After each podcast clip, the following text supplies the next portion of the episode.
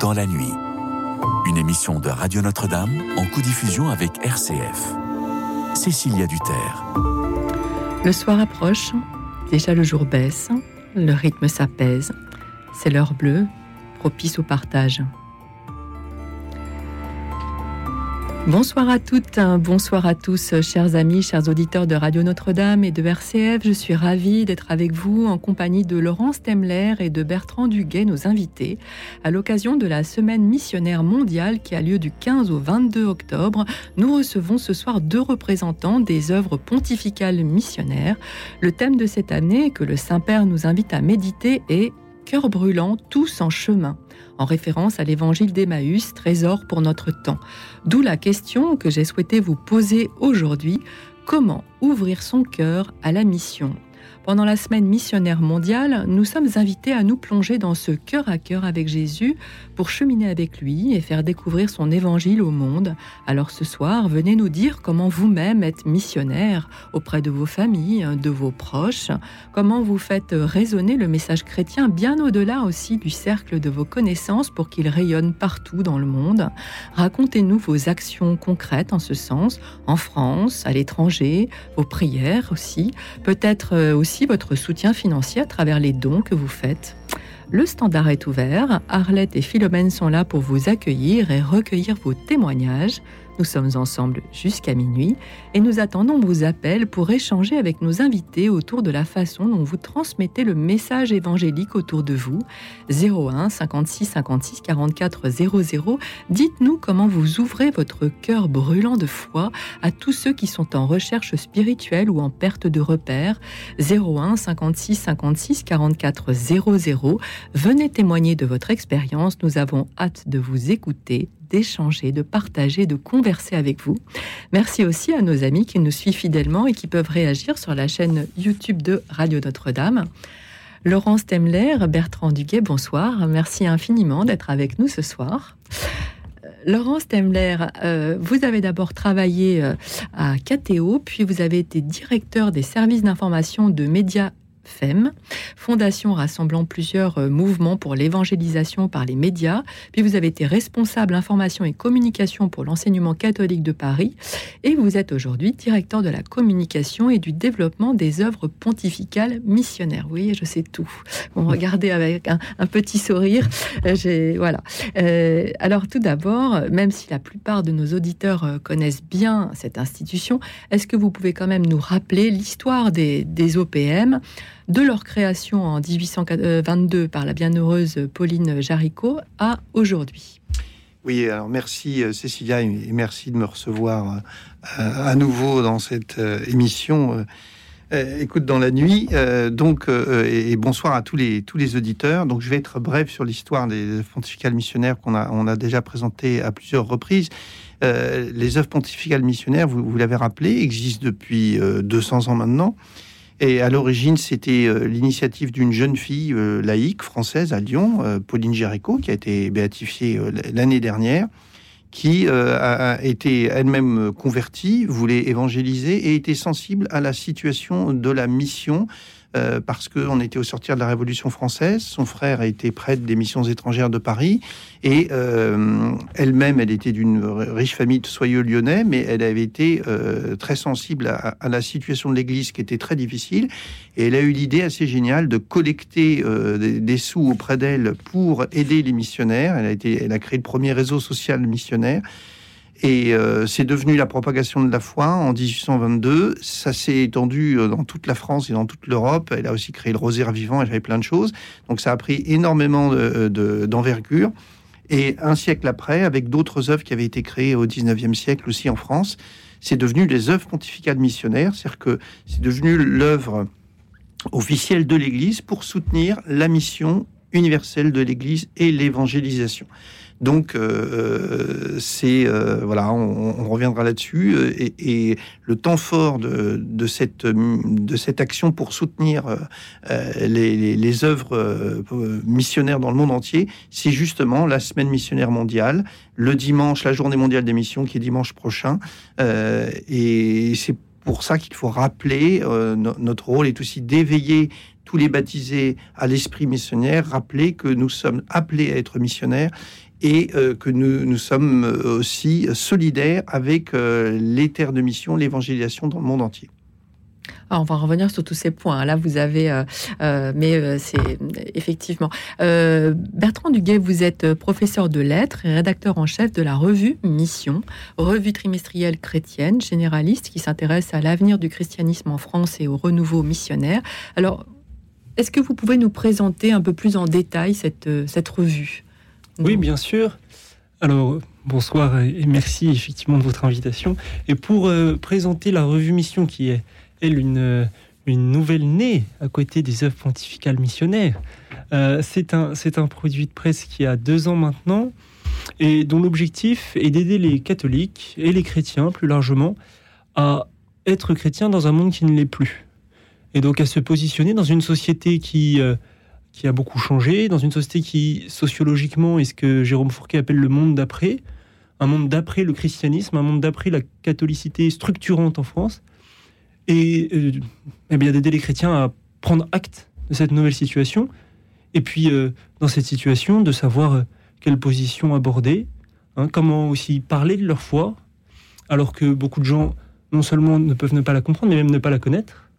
Hein, quels sont les, moyens simples de le faire Et puis l'idée d'aller aussi faire un tour du terrain, parce que il n'y a pas de, recette pour témoigner de la foi il y a euh, autant de témoignages qu'il y a d'individus. Et donc, euh, nous, nous essayons d'être euh, proches du terrain, de voir les, différentes façons, selon les régions, dont les chrétiens s'expriment, et puis de présenter tout ça à nos lecteurs, afin de les inspirer, de leur donner des idées.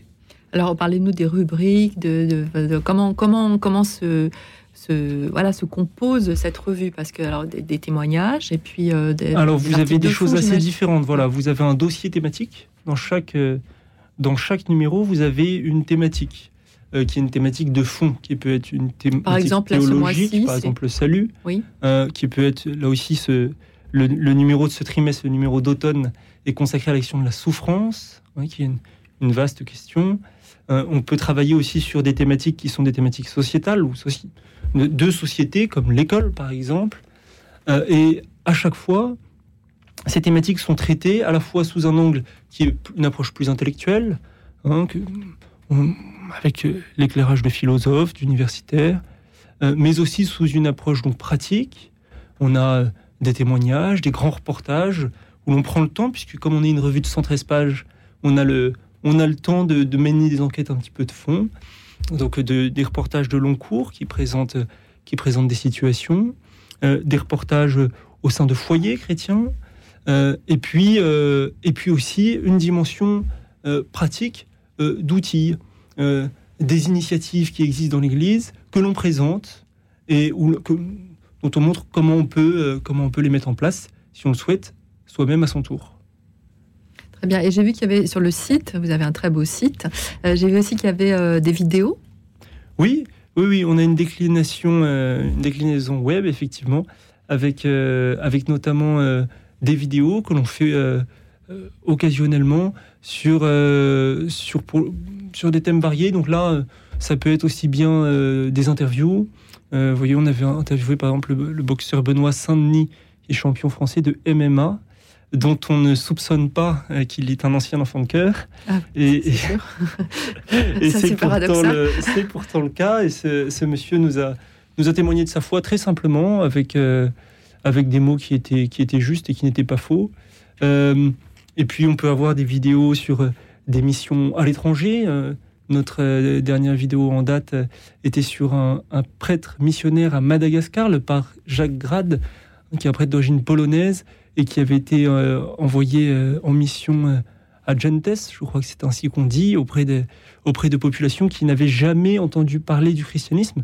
Hein, il y a encore un certain nombre de peuples, même si c'est ça devient euh, plutôt rare dans notre société globalisée, mais il y a un certain nombre de peuples qui n'ont jamais entendu parler du christianisme. Lui, il avait choisi d'être en mission auprès de ces gens-là. Parce qu'à Madagascar, ils sont animistes, c'est ça?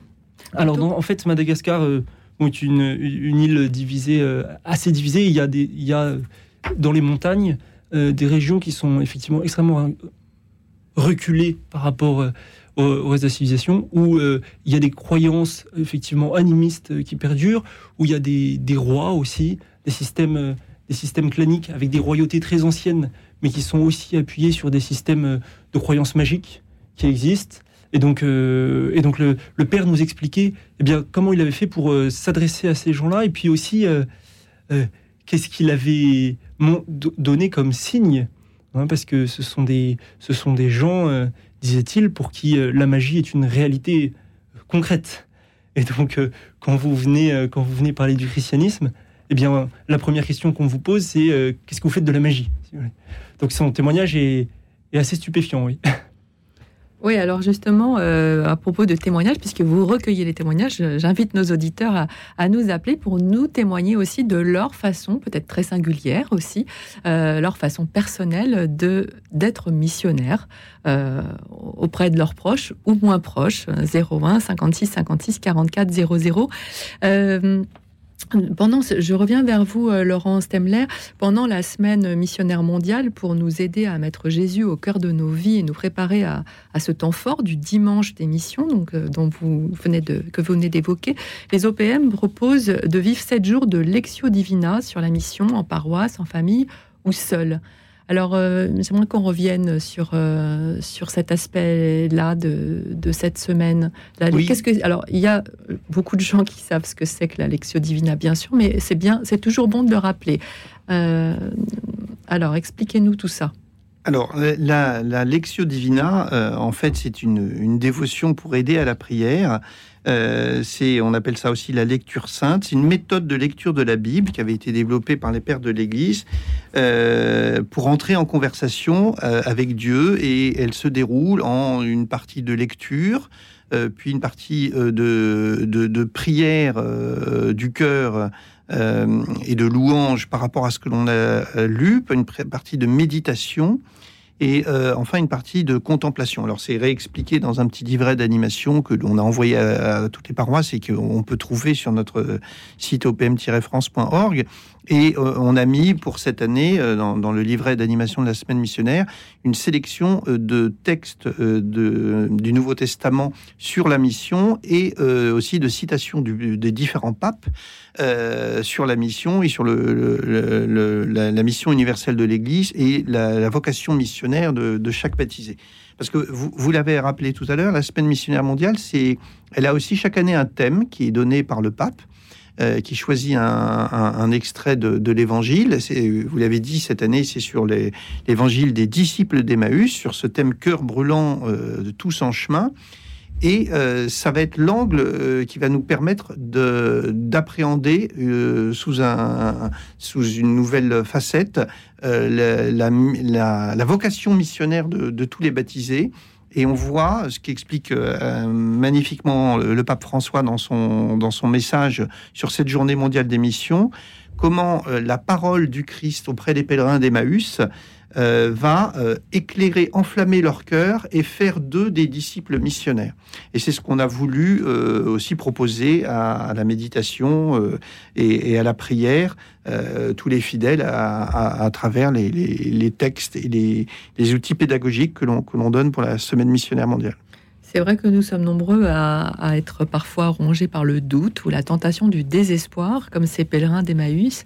Euh, et c'est vrai que le Christ est venu les, rejoindre simplement. Il a marché avec eux, leur a essuyé leurs larmes, écouté leurs peines et leur a redonné un sursaut de vie en leur montrant euh, euh, à quoi Dieu les appelait. Euh, cette lumière du projet de Dieu révélée dans, sa parole fait brûler leur cœur, donc cœur brûlant. Et puis le pain eucharistique leur donne des forces pour annoncer, témoigner, se remettre en marche. Et c'est vrai que euh, cet évangile, il, est finalement, il est très actuel. Est-ce que vous pouvez nous dire euh, à quel point il l'est dans ce monde en perte de repères et en perte même de foi? Alors, il, est, il est très, enfin, tout l'évangile est tout, entièrement actuel, mais il, dit une parole très importante pour notre monde aujourd'hui, euh, pour un monde qui tourne le dos au Christ, qui tourne le dos à l'amour du Christ, et en fait, euh, il nous explique que euh, par la parole de Dieu, par la parole du Christ, euh, en fait, l'amour brûlant du Christ va nous permettre de, transmettre euh, ce qu'il nous a, donné et de devenir nous-mêmes, des témoins des, ressuscités. Et va, c'est ça l'idée tous en chemin. Quand, quand les disciples d'Emmaüs vont comprendre avec qui ils étaient et que le Christ est ressuscité, ils vont se lever tout de suite, ils vont se mettre en marche pour devenir eux-mêmes des évangélisateurs. Parce que quand on parle d'ouvrir son cœur à la mission, en fait, c'est un double appel, une double vocation. C'est d'abord ouvrir son cœur à l'amour du Christ, à la parole de Dieu, et donc on, ouvre, on, ouvre son cœur, c'est-à-dire on convertit son cœur pour devenir soi-même profondément chrétien. Et on ouvre aussi son cœur à euh, l'Église universelle, à la communion des saints, à tous les fidèles et tous les baptisés qui, à travers les missionnaires, les prêtres, les religieuses, les laïcs, les catéchistes, en fait, vont prêcher l'évangile et vont accomplir leur vocation euh, de baptiser avec le, leur Seigneur, notre Seigneur qui nous a dit allez baptiser toutes les nations, euh, faites des disciples. Donc en fait, c'est cette double vocation personnelle pour être, devenir soi-même missionnaire et pour prier, soutenir et euh, faire connaître le travail des missionnaires dans le monde entier jusqu'aux extrémités de la Terre. Donc vous voyez, c'est plus que jamais euh, d'actualité. Oui, c'est très riche. Eh bien, merci euh, à nos auditeurs de nous appeler au 01 56 56 44 00 pour échanger autour de cette question. Comment ouvrez-vous votre cœur à la mission? Comment transmettez-vous le message de l'Évangile autour de vous? Comment êtes-vous actif et créatif dans ce domaine. Venez nous parler de votre expérience en appelant le 01 56 56 44 00 et vous pouvez aussi nous suivre, vous le savez, et réagir sur la chaîne YouTube de Radio Notre-Dame. Et avant vos premiers témoignages, je vous propose d'écouter le groupe vocal catholique en France, Je viens vers toi, Jésus. Écoute dans la nuit, une émission de Radio Notre-Dame en co-diffusion avec RCF.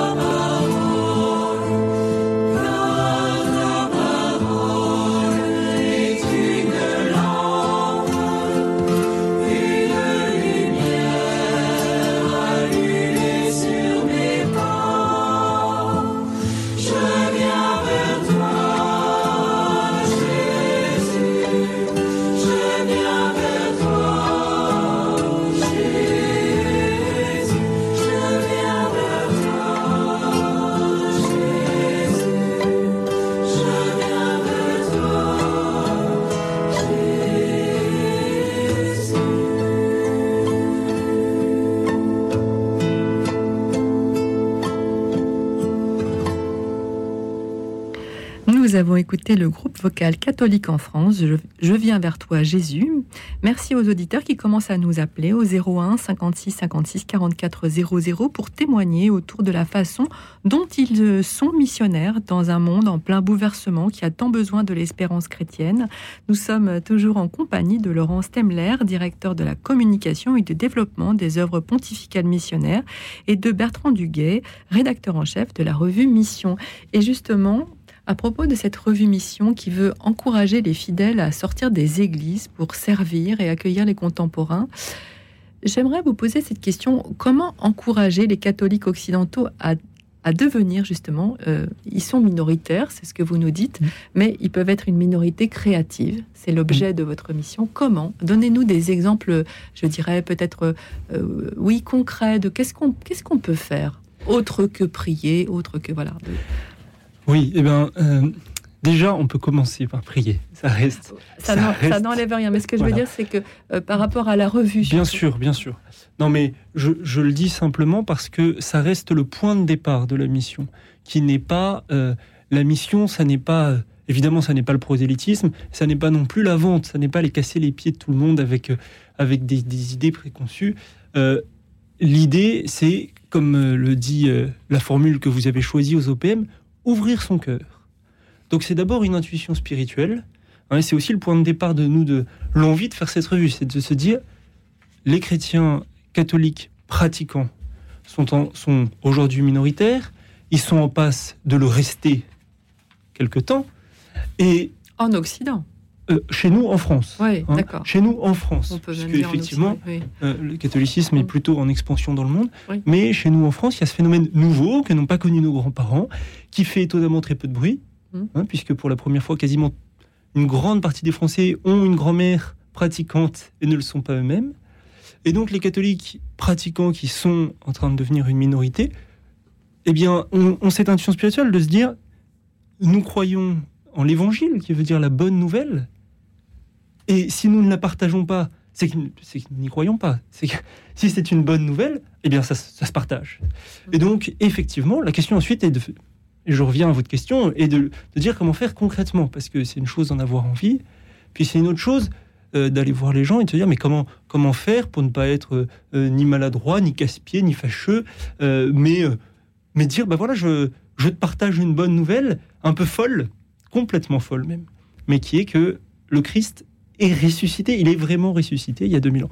Alors, euh, voyez, pas plus tard que ce week-end, je faisais un, reportage auprès d'une famille qui, euh, justement, a commencé, il me disait, il y a à peu près 7 ans, à, ouvrir leur cœur et à avoir ce cœur brûlant dont vous parlez, et se dire, mais oui, c'est vrai que ils sont allés en pèlerinage en Terre Sainte et ils se sont dit, mais oui, en fait, euh, en fait, oui, le Christ est ressuscité, en fait, l'évangile est vrai. Et là, ils se sont dit, mais, ah ben, il faut le dire, mais comment faire? Eh bien, par exemple, lui, euh, le père de famille, il avait une intuition toute simple qu'il a mis dans sa paroisse en place. C'est euh, avec quelques copains de la paroisse, ils ont pris une table qu'ils ont trouvée dans la sacristie. Vous voyez, je, vous donne le mode d'emploi, c'est très simple. Vous allez dans la sacristie, vous prenez une table en plastique. Le dimanche matin, vous la mettez deux heures avant la messe sur la petite placette de l'église. Vous arrivez avec un thermos de café et des biscuits. Et vous dites aux gens, je vous offre un café. Et là, et voilà, ça, n'allait pas plus loin. Mais il se disait, j'ai envie, j'ai, envie de, témoigner de l'évangile. Bon, eh bien, je vais commencer par offrir un café. Et puis si on parce que le café, c'est l'endroit où on s'arrête et on discute et on a le cœur ouvert tous. Mm. Et si les gens ont envie de parler de Jésus, eh bien, ils le font. S'ils n'ont pas envie, eh bien, c'est un homme bien élevé et il ne leur il ne vient pas les importuner avec le sujet. Mais en revanche, euh, souvent, comité devant l'église, les gens disent Ah ben, c'est, tiens, c'est pourquoi vous faites ça C'est la paroisse. Donc, euh, il répond Oui, euh, c'est, c'est l'initiative de la paroisse. Et puis, parfois, ça donne lieu à de très belles discussions. À des beaux échanges. Alors, je vous, je vous interromps un instant parce que nous avons Daniel qui est en ligne. Bonsoir, Daniel. Bonsoir. Oui, moi, je voudrais dire que j'ai la possibilité de, de parler puisque je mange au restaurant du cœur et je, suis, je suis, j'ai une carte.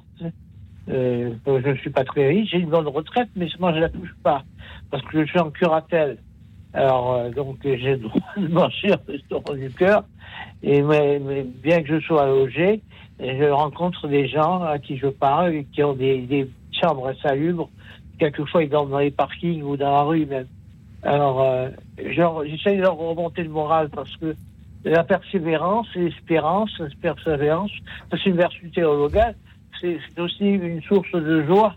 Euh, ça, ça, sert à remonter, ça sert à, à, ne pas à ne pas se suicider. Euh, il y a qui disent des bêtises, je les reprends et je leur dis non, c'est pas c'est pas ça, c'est pas comme ça qu'il faut penser, euh, parce que dans les Écritures il y a beaucoup plus de d'espérance que ça. Voilà. Et, bon, et il y a bon. Et les restaurateurs du, du, du centre des bénévoles sont beaucoup plus marrants que vous le croyez parce qu'ils font ça par plaisir et ils font, ils ne gagnent rien, mais ils font par plaisir, ils sont heureux de le faire. Donc il y a une joie à donner, euh, une joie à rencontrer les autres, une joie à aimer son prochain, une joie à, à croire comme Saint Paul disait, euh, je, si je, je, je n'ai pas l'amour, je suis qu'une cymbale qui résonne et je n'ai, je n'ai pas la, la, vérité, quoi. Merci Daniel. On va, on va demander, euh, on va demander euh, de, à nos invités de, de, réagir sur ces très beaux témoignages. C'est vrai que vous témoignez finalement de votre oui, foi, oui, de l'Évangile, par la, dans la simplicité d'une conversation et d'une consolation. Une conversation autour d'un plateau, d'un repas ou au restaurant du cœur. Voilà. Je, je vais de l'un à l'autre et je leur parle de ma joie. De, qu'est-ce que tu gagnes, toutes les conneries, tout ça. Non, c'est pas des conneries, c'est des choses qui sont qui donnent de, de, de la joie au cœur et ça, ça rend heureux. Alors, on va voilà. interroger nos invités. Euh, Laurence Temler, qu'est-ce que vous inspire ce témoignage? C'est une façon d'être missionnaire que d'écouter, de consoler son prochain. Ah, c'est totalement être missionnaire. En fait, c'est très évangélique. Euh, mmh. Le chrétien doit témoigner de l'espérance qui est en lui. Et euh, Daniel a eu ces mots de parler d'espérance, d'amour, euh, de joie. Il a parlé, c'est vraiment et la foi aussi, les, les, ses vertus théologales. Et en fait, euh, dans ce monde très déchristianisé autour de nous. C'est même pas seulement déchristianisé des gens qui sont lassés ou qui ont quitté l'Église. C'est maintenant des majorités à certains endroits de gens qui ignorent tout de l'Église, qui, qui, ne, savent rien. Donc en fait, c'est un retour aux sources pour nous. On se retrouve dans la situation des premiers chrétiens. On se retrouve dans la situation des apôtres.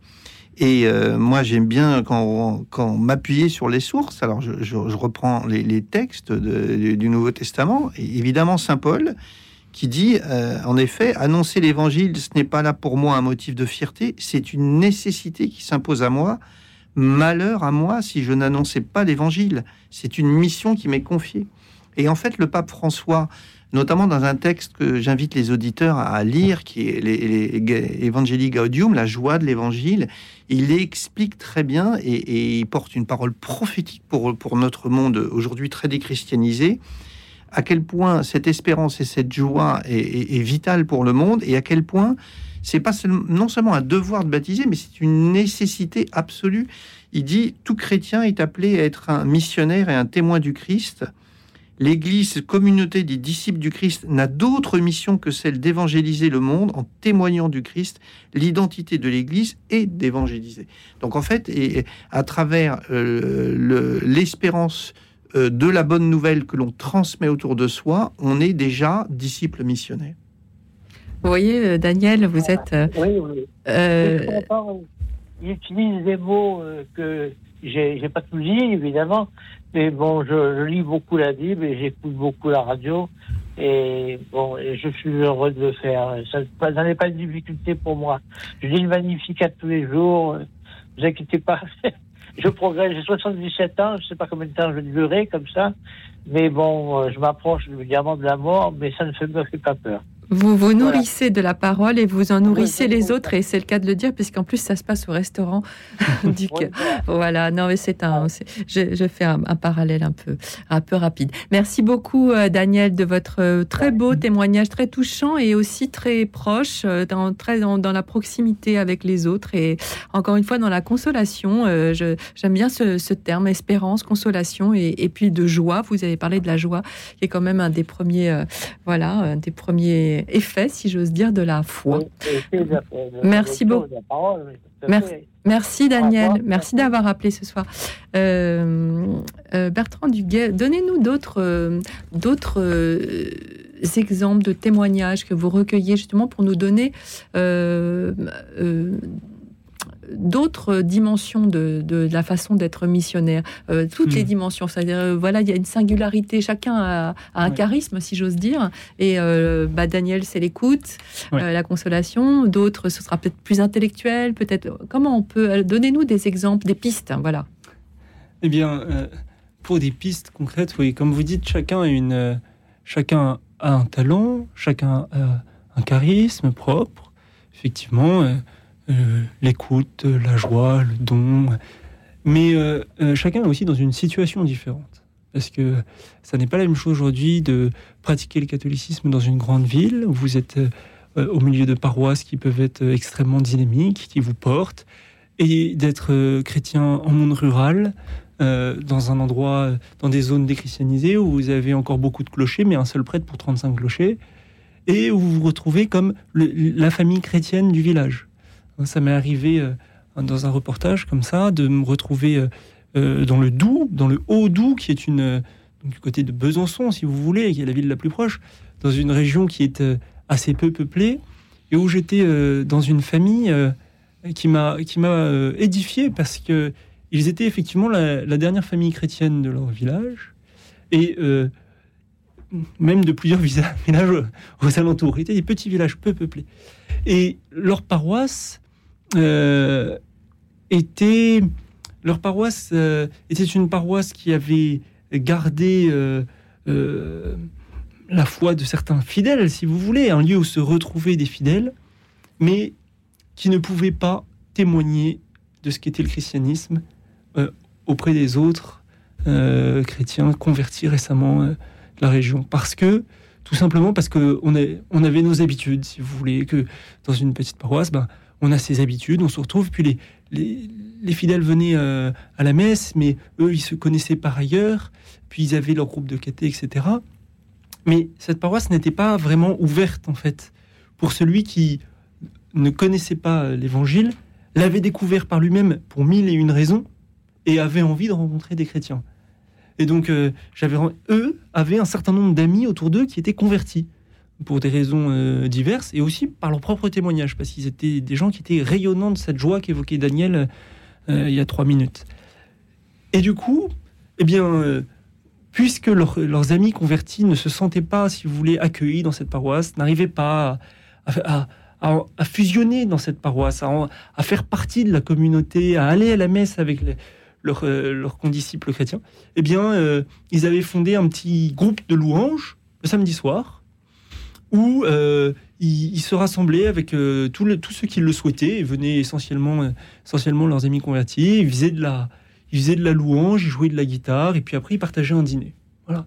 Et en fait, ils étaient un, sas de l'église, un parvis, à l'extérieur de l'église, et qui parfois aidait aussi des nouveaux convertis à comprendre ce qu'était le christianisme, comprendre aussi la paroisse, comprendre, comprendre qu'il y avait des habitudes, que voilà, c'était comme ça, les, on change pas les gens mais que, eh bien, on pouvait aller à la louange le samedi, puis parfois comme ça, ça nous donnait courage d'aller à la messe le dimanche quand même, même si on comprenait pas tout, même si on savait pas pourquoi les gens se mettaient à genoux à un moment ou, et pas à d'autres, etc., etc. Et donc il faisait cette espèce de parvis des gentils qui, euh, dont, dont, on a peut-être euh, aujourd'hui besoin, parce que c'est vrai que dans des sociétés, euh, ce qu'on disait au début de cette conversation, dans une société où le catholicisme structurant, qui était un repère commun aux Français, n'est plus un repère commun, eh bien, pour ceux qui trouvent le Christ par le témoignage des uns et des autres, il faut bien trouver une porte pour entrer dans l'Église ensuite.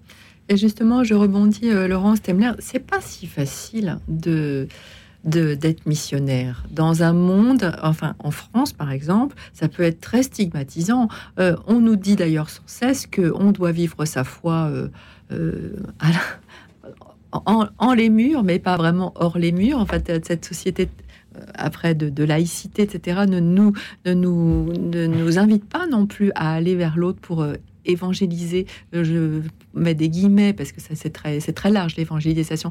Mais c'est pas si simple d'être catholique ou chrétien revendiqué comme tel dans un monde qui ne l'est pas du tout.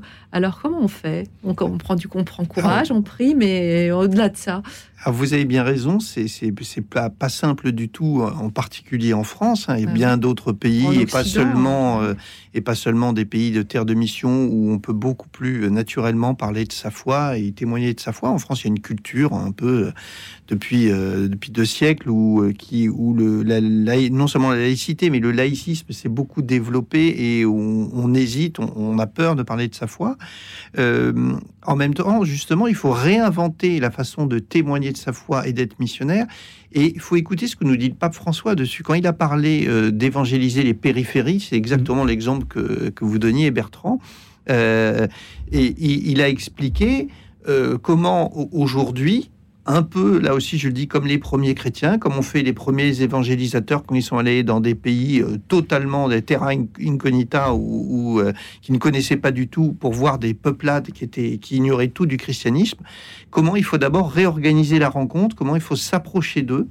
Et euh, moi, j'ai découvert quelque chose cet été. été en session à Paray et il y avait une formation sur redynamiser les paroisses. Et j'ai découvert un, prêtre euh, du diocèse de Rennes et euh, qui, avec d'autres prêtres, avait écrit un livre et fait une, un peu toute une méthode pour redynamiser les, paroisses en, s'inspirant notamment de ce qui était fait par des évangéliques aux États-Unis.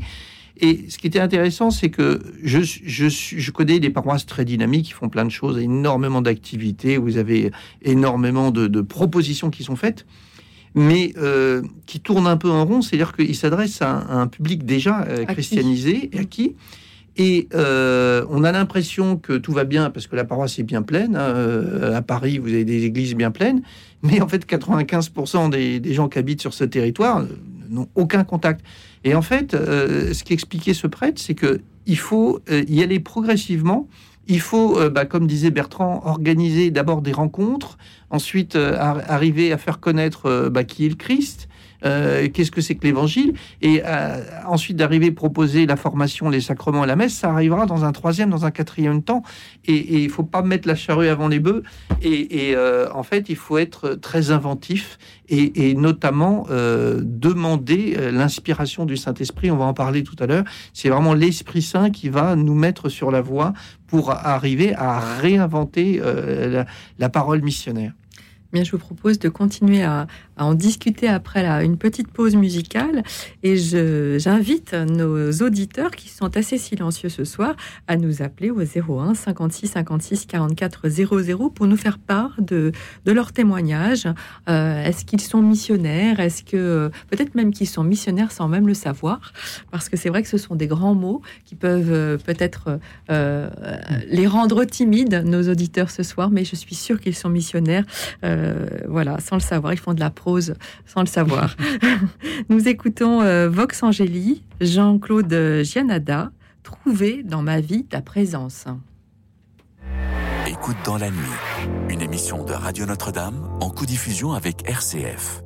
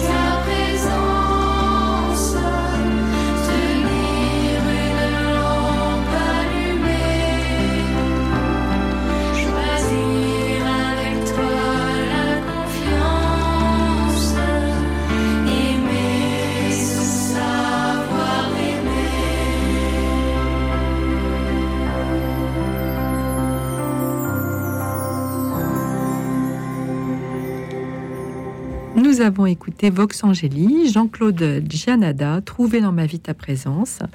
Euh, n'hésitez pas, chers auditeurs, à appeler au 01 56 56 44 00 pour témoigner de la façon dont vous ouvrez votre cœur à la mission. 01 56 56 44 00. Nous attendons vos appels. Nous sommes euh, en, toujours en compagnie de Laurence Temler, directeur de la communication et du développement des œuvres pontificales missionnaires, et de Bertrand Duguet, rédacteur en chef de la revue Mission. Et justement, on se disait en antenne qu'on avait peu d'appels parce que peut-être que le terme mission faisait peur. Euh, moi-même, il m'intimide. Et donc, bah justement, voilà des appels qui arrivent. Euh, et justement, je voulais revenir avec vous. Donc, Laurence Tamler, est-ce que vous, ce terme mission, c'est vrai qu'il peut faire un peu peur? Et finalement, on est peut-être missionnaire, comme je le disais tout à l'heure, sans le savoir. Est-ce que vous pouvez redéfinir de façon peut-être plus, euh, on va dire, simple hein, euh, C'est quoi la mission? Ben, La mission, c'est euh, nous sommes envoyés, nous sommes envoyés par notre baptême, nous sommes envoyés par le Christ pour témoigner de l'amour du Christ, pour témoigner de la bonne nouvelle. Et quand on dit la mission, tout le monde, évidemment, n'a pas la vocation à, tout quitter, à partir à l'autre bout du monde, à aller évangéliser au fin fond de la forêt et à pas revenir. À hein, Madagascar. à Madagascar ou ailleurs, parce que, bon, maintenant, en général, ils reviennent, mais pendant des siècles, ils partaient, ils savaient que la plupart d'entre eux ne reviendraient pas. Mais euh, donc, tout le monde n'est pas appelé à évangéliser sur d'autres continents. En revanche, tout le monde euh, peut prier et peut euh, partager, aider à ce travail missionnaire, déjà, c'est un premier point. Et puis tout le monde est appelé à témoigner de la foi qui l'anime. Euh, c'est quand on disait ouvrir son cœur à la mission, c'est et, je reprends ce qu'on a dit en, décryptant le, message du pape de cette année, cœur ouvert, cœur brûlant, brûlant, qui est tous en chemin c'est euh, s'ouvrir à la parole de Dieu, s'ouvrir à l'Esprit Saint, s'ouvrir au don de l'Eucharistie, s'ouvrir à la prière, à la prière à l'école de Marie, pour, au cœur de notre monde, y puiser les forces qui vont nous permettre d'annoncer la bonne nouvelle. Donc en fait, c'est vraiment une conversion du cœur, c'est ce que je disais, et ça, tout le monde y est appelé. La mission, c'est la condition euh, naturelle du chrétien, c'est de témoigner de la bonne nouvelle que l'on a reçue. Euh, dans, un terme euh, très simple, le, pape François, toujours dans la joie de l'évangile, il dit Ton cœur sait que la vie n'est pas la même sans lui, sans le Christ. Alors ce que tu as découvert, ce qui t'aide à vivre et te donne une espérance, c'est cela que tu dois communiquer aux autres. Et voyez le témoignage tout à l'heure de Daniel, c'était exactement ça. Euh, il, le pensait naturellement. Et nous avons Marie-Arlette qui est en ligne et justement qui va nous parler aussi de la prière. Bon, bonsoir Marie-Arlette. Euh, bonsoir. Euh, vous, nous appelez de la Drôme provençale. Oui. Alors nous vous écoutons. On est, en vigilance euh, pour les inondations, les orages. ah, bah écoutez, on pense à vous alors. ça me fait un peu peur, moi, ça. Alors, vous, vous, vouliez nous parler de, de, de, nous témoigner de, autour de, de la prière en groupe, c'est ça? Ma prière en groupe parce que j'ai reçu l'onction des malades, mais je n'étais pas seule, on était un groupe d'une vingtaine. On a eu une préparation sur place, puis après le, prêtre, euh, il n'a pas, pas, fait pareil que moi. Les autres fois, j'avais reçu toujours à Lourdes, mais pas cette fois. D'accord. Alors, qu'est-ce que ça vous apporte le, enfin, le fait d'être en, priant en groupe Ça apporte un apaisement, et un réconfort aussi. Sur le plan, oui, sur le, parce que vous souffrez d'une d'une scoliose sévère, hein, je une vois scoliose sévère, et puis il parle de me mettre une prothèse, alors donc prothèse de la hanche gauche. Alors sur le plan, euh, si, on revient sur notre thème de la mission, le, fait est que lorsque nous sommes baptisés, effectivement, nous, avons cette euh, mission de transmettre la parole euh, du Christ, la, joie, l'espérance qu'il nous a apporté. Et je voudrais revenir sur, sur cet angle de votre témoignage que je trouve très intéressant et interroger nos invités, si vous le voulez bien, euh, Marie-Arlette, sur la prière euh, collective, la prière en groupe. Ça donne une dimension, évidemment, c'est une forme de, mission, puisque quelque part, euh, cette prière, on parlait de la prière il y a deux minutes, là, vous évoquiez de l'étendue hein, de, ce que représente la puissance de la prière. Alors, en groupe, euh, je voudrais vous attendre sur ce, sur ce sujet. Bah, il y, a une chose euh, sur cette question de la prière en groupe qui, qui mérite, je pense, d'être dite, c'est que, euh, bien sûr, la prière peut être aussi un, un moment d'horizon particulier, mais elle peut être aussi quelque chose dont les chrétiens se témoignent entre eux parce que en fait, c'est aussi entre chrétiens qu'il s'agit de s'édifier.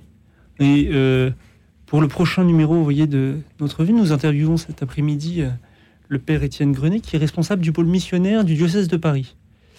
Et il nous rappelait l'importance de vivre cette mission en communauté, en, en petit groupe. Il disait, une mission, il faut être au moins 3, 4.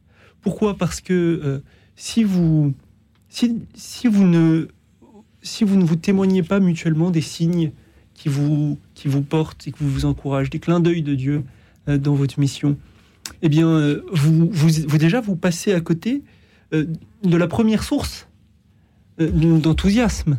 Hein. Et par ailleurs, il nous rappelait que la prière, c'est aussi la lecture des signes. Vous avez parlé tout à l'heure, Laurent, de la lectio divina.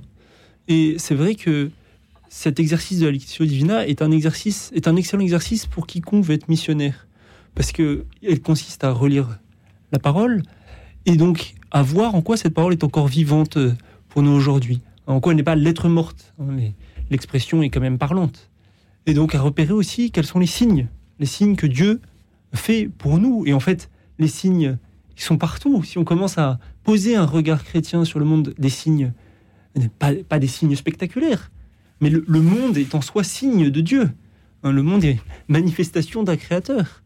Et donc, euh, la prière, c'est aussi savoir accueillir les signes de Dieu et savoir en témoigner entre chrétiens, c'est peut-être déjà euh, une première nécessité missionnaire, oui en témoigner puis se soutenir entre chrétiens parce que Marie-Arlette, euh, je pense que dans ce groupe de prière, on prie les uns pour les autres. Peut-être qu'il y a d'autres gens qui, souffrent aussi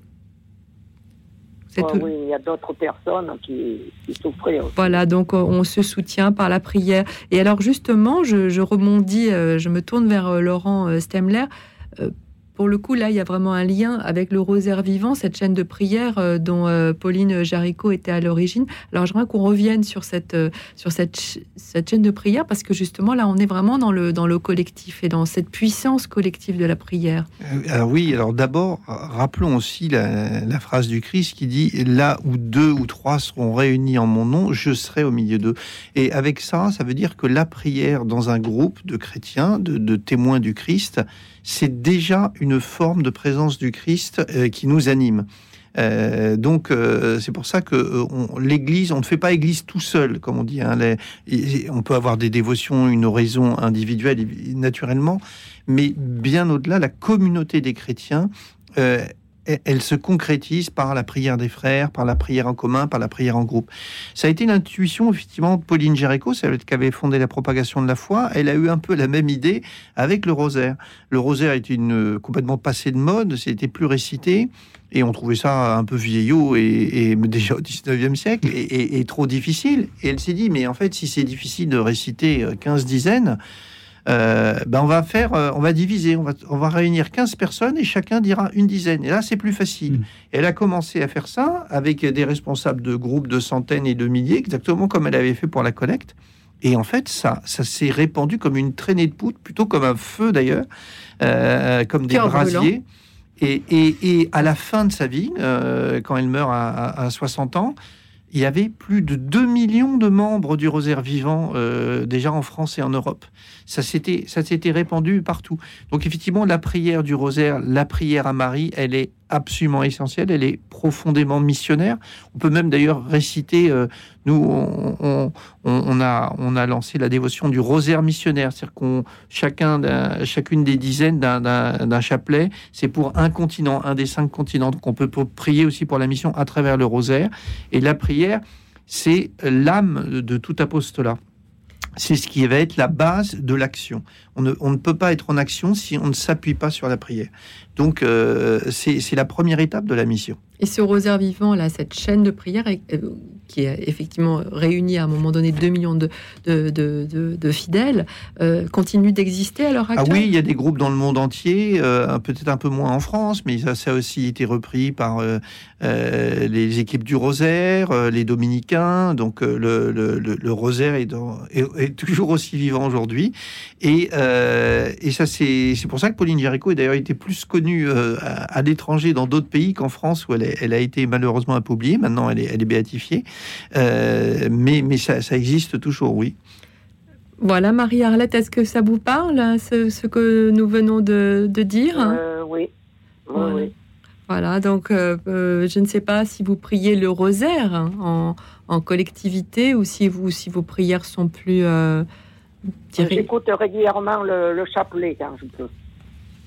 Voilà. Et le père Guy Gilbert que nous avons eu avant cette émission nous dit quand on, quand on prie le rosaire, il faut surtout absolument toujours avoir une intention de prière et non pas prier, mais évidemment mécaniquement, mais avoir une intention de prière. Donc ça peut être. Il m'a beaucoup surpris parce que je m'attendais pas à ce qu'il m'appelle ce soir. Voilà. Ah, parce que vous avez, d'accord, parce que effectivement, il y, avait une Marie-Arlette qui a téléphoné tout à l'heure pour le pour la pour le pour l'émission et c'était la même. Bah oui, il peut y en avoir plusieurs, donc euh, j'avais pas reconnu votre votre Ça tellement votre voix. j'ai pas trop su quoi dire. Bon, mais ensuite, c'est très bien ce que vous avez dit. C'est toujours très bien, Marie-Arlette. Merci beaucoup, en tout cas, de nous avoir. Euh, de nous avoir. Les livres de, du père Guy Gilbert, j'en ai plusieurs même. Hein. Euh, les, conseils d'un vieux hibou.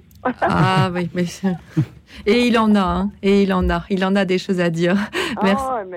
Et qui sont toujours très sensés, toujours très euh, justes. Voilà. Merci beaucoup en tout cas.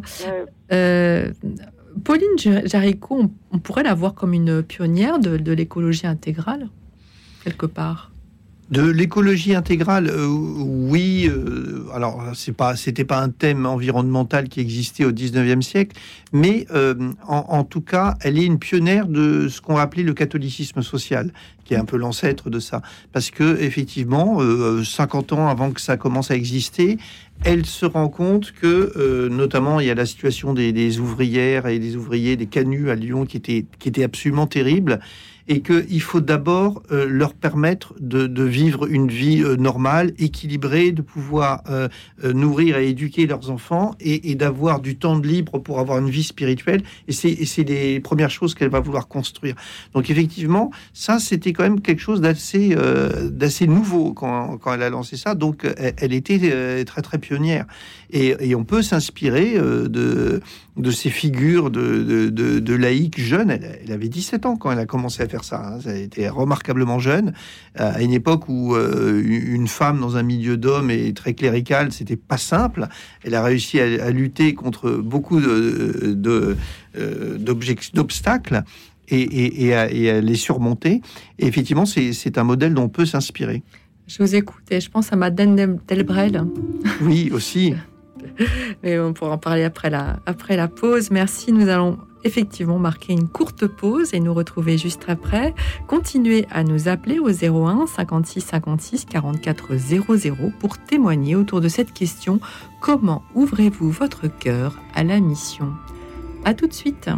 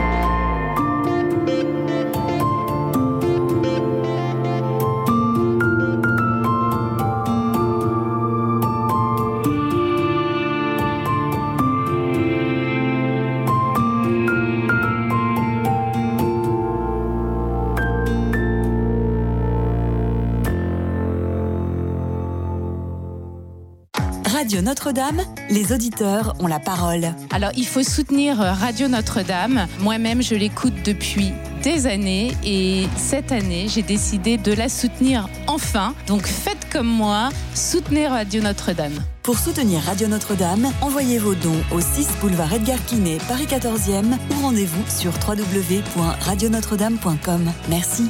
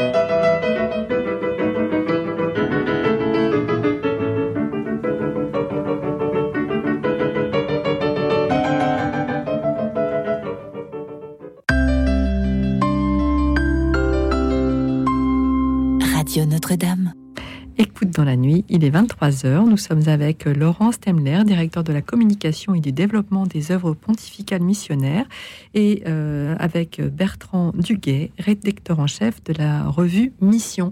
Et nous sommes en, ligne avec Sylvie. Bonsoir Sylvie.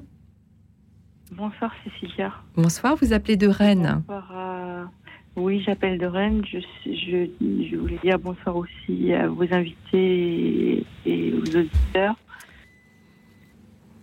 Et vous écoutons. Moi, moi je, vous je vous appelle parce que, hum, en fait, euh, je n'ai pas appelé plus tôt parce que euh, je me disais que j'étais peut-être pas reluisante absolument dans, dans le domaine de la mission dans la mesure où, pour moi, euh, avant d'avoir la foi, euh, la religion, c'était l'opium du peuple. Voilà. Mm. Donc, je me dis qu'il y a des tas de gens qui sont comme moi. Et donc, j'avance sur la pointe des pieds par rapport à ceux qui n'ont pas la foi, où je témoigne simplement de ma façon, de la façon dont j'ai découvert la foi. Alors racontez-nous. Racontez-nous eh justement. Ben, je l'avais déjà raconté à l'antenne, mais je peux vous le redire c'est euh, c'est qu'à un moment donné où j'étais en recherche de santé, où donc j'étais peut-être un peu plus ouverte que de la moyenne, euh, on m'a proposé de prier le rosaire. Enfin, d'abord le chapelet, d'abord une dizaine, puis deux dizaines, puis le chapelet, puis le rosaire.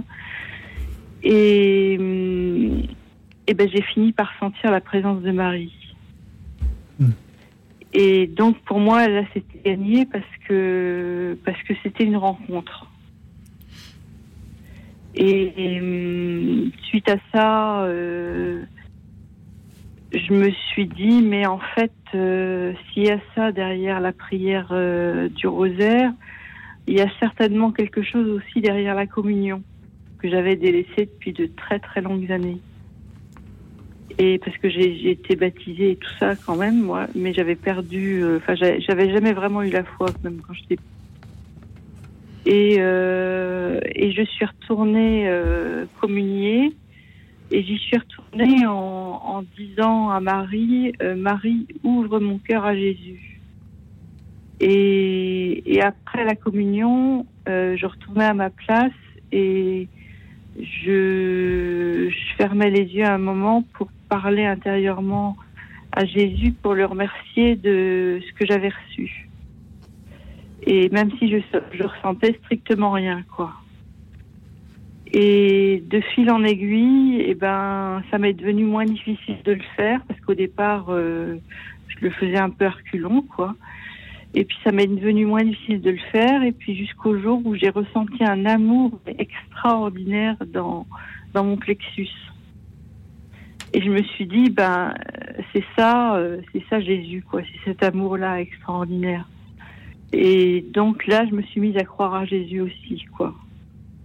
Et c'est de ça que je témoigne parce que euh, bah parce que je, en fait, pour moi, c'est ce qui peut le plus convaincre, enfin convaincre, c'est pas vraiment le mot que je voudrais dire, mais ce qui peut le plus euh, enrichir quelqu'un, je pense que c'est un témoignage. Et et comme il y a des gens qui m'ont connu euh, bien bien loin de la religion, bah, j'espère qu'ils se posent des questions, quoi. Vous êtes missionnaire en, témoignant. Je trouve que votre témoignage est tellement parlant et, très et magnifique parce que parce que en fait, c'est, ça illustre parfaitement le thème de ce soir ouvrir son cœur. Euh, alors à la mission, ouvrir son cœur à, Jésus, hein. c'est, c'est ce que vous avez fait euh, avec une persévérance, d'abord sans ressentir, et puis finalement euh, en, ressentant cet amour merveilleux euh, dont vous parlez très bien. Et, et je, trouve que votre témoignage en tant que tel est fait acte missionnaire. Alors je vais pour une fois j'ai pris la parole. Normalement c'est mes invités qui devraient parler. Donc Laurence Temler et puis Bertrand Duguet. Qu'est-ce que qu'est-ce que vous inspire ce témoignage magnifique de Sylvie? Eh ben, euh, D'abord, déjà, euh, déjà, merci Madame pour votre témoignage parce que, parce que, comme vous le disiez, Cécilia, et je pense que tout le monde sera d'accord, c'est tout le sujet. Voilà, vous avez, vous avez dit tout ce qu'il y a à dire sur ce sujet. D'abord parce que vous n'avez pas osé le dire, vous n'avez pas osé le dire tout de suite, ce qui est le premier sujet de la mission. On sait que nous sommes envoyés, hein, missi, dominici, c'est les envoyés du Seigneur. Hein. Mais on n'ose pas, parce que, à juste titre, on ne veut pas être prosélyte, bien sûr, et on ne veut pas non plus euh, arriver avec des discours. On ne veut pas forcément faire de l'apologétique, c'est-à-dire de, l'explication rationnelle de ce qu'est la foi.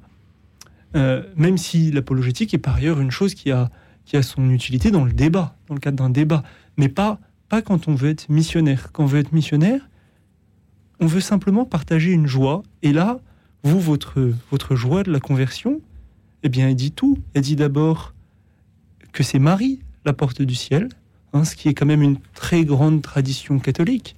On se souvient de, de la devise de Saint Louis-Marie Grignon de Montfort, à Jésus par Marie.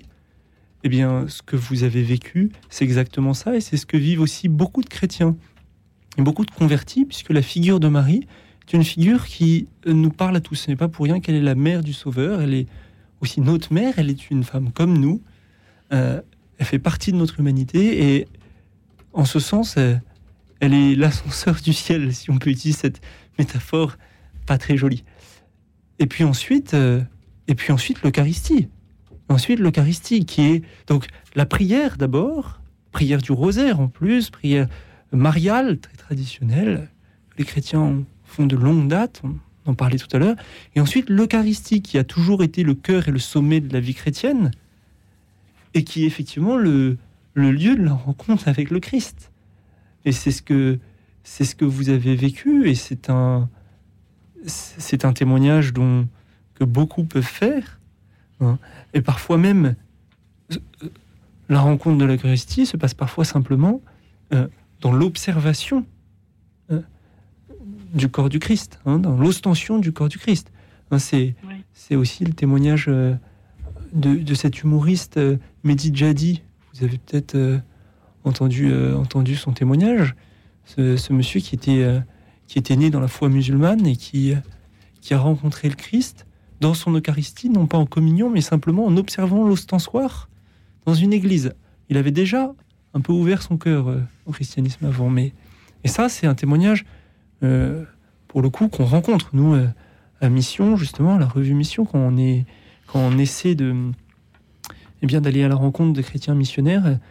ça arrive souvent qu'on me dise, bah, vous voyez, nous, nous ce qu'on fait, c'est, en fait, on fait une adoration du Saint-Sacrement et on propose aux gens, s'ils le veulent, de, de venir.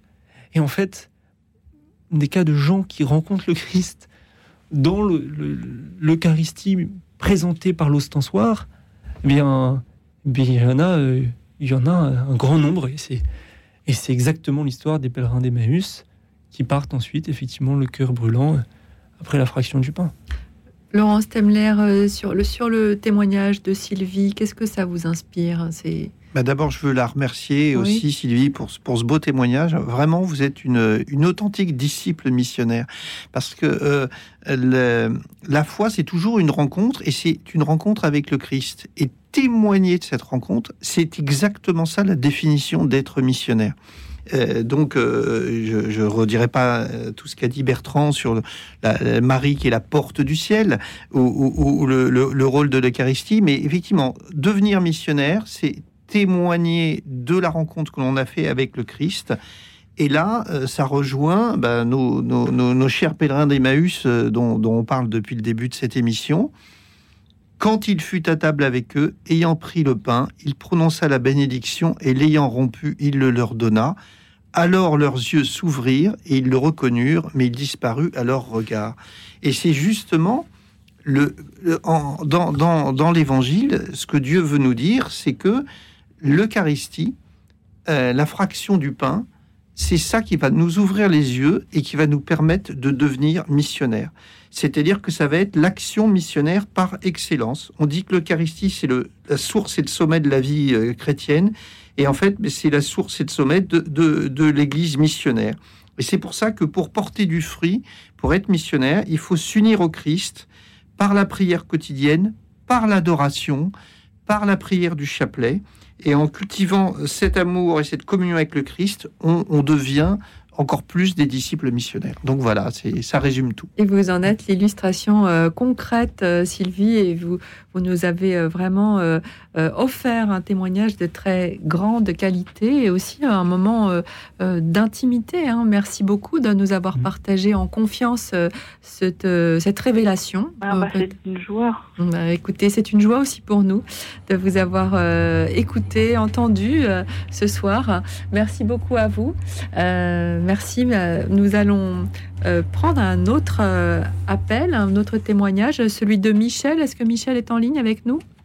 Oui, je suis là. Bonsoir Michel. Je suis là. Oui, oui, on vous entend. On vous je entend. suis engagé en action catholique ouvrière, la mission ouvrière à la mission ouvrière.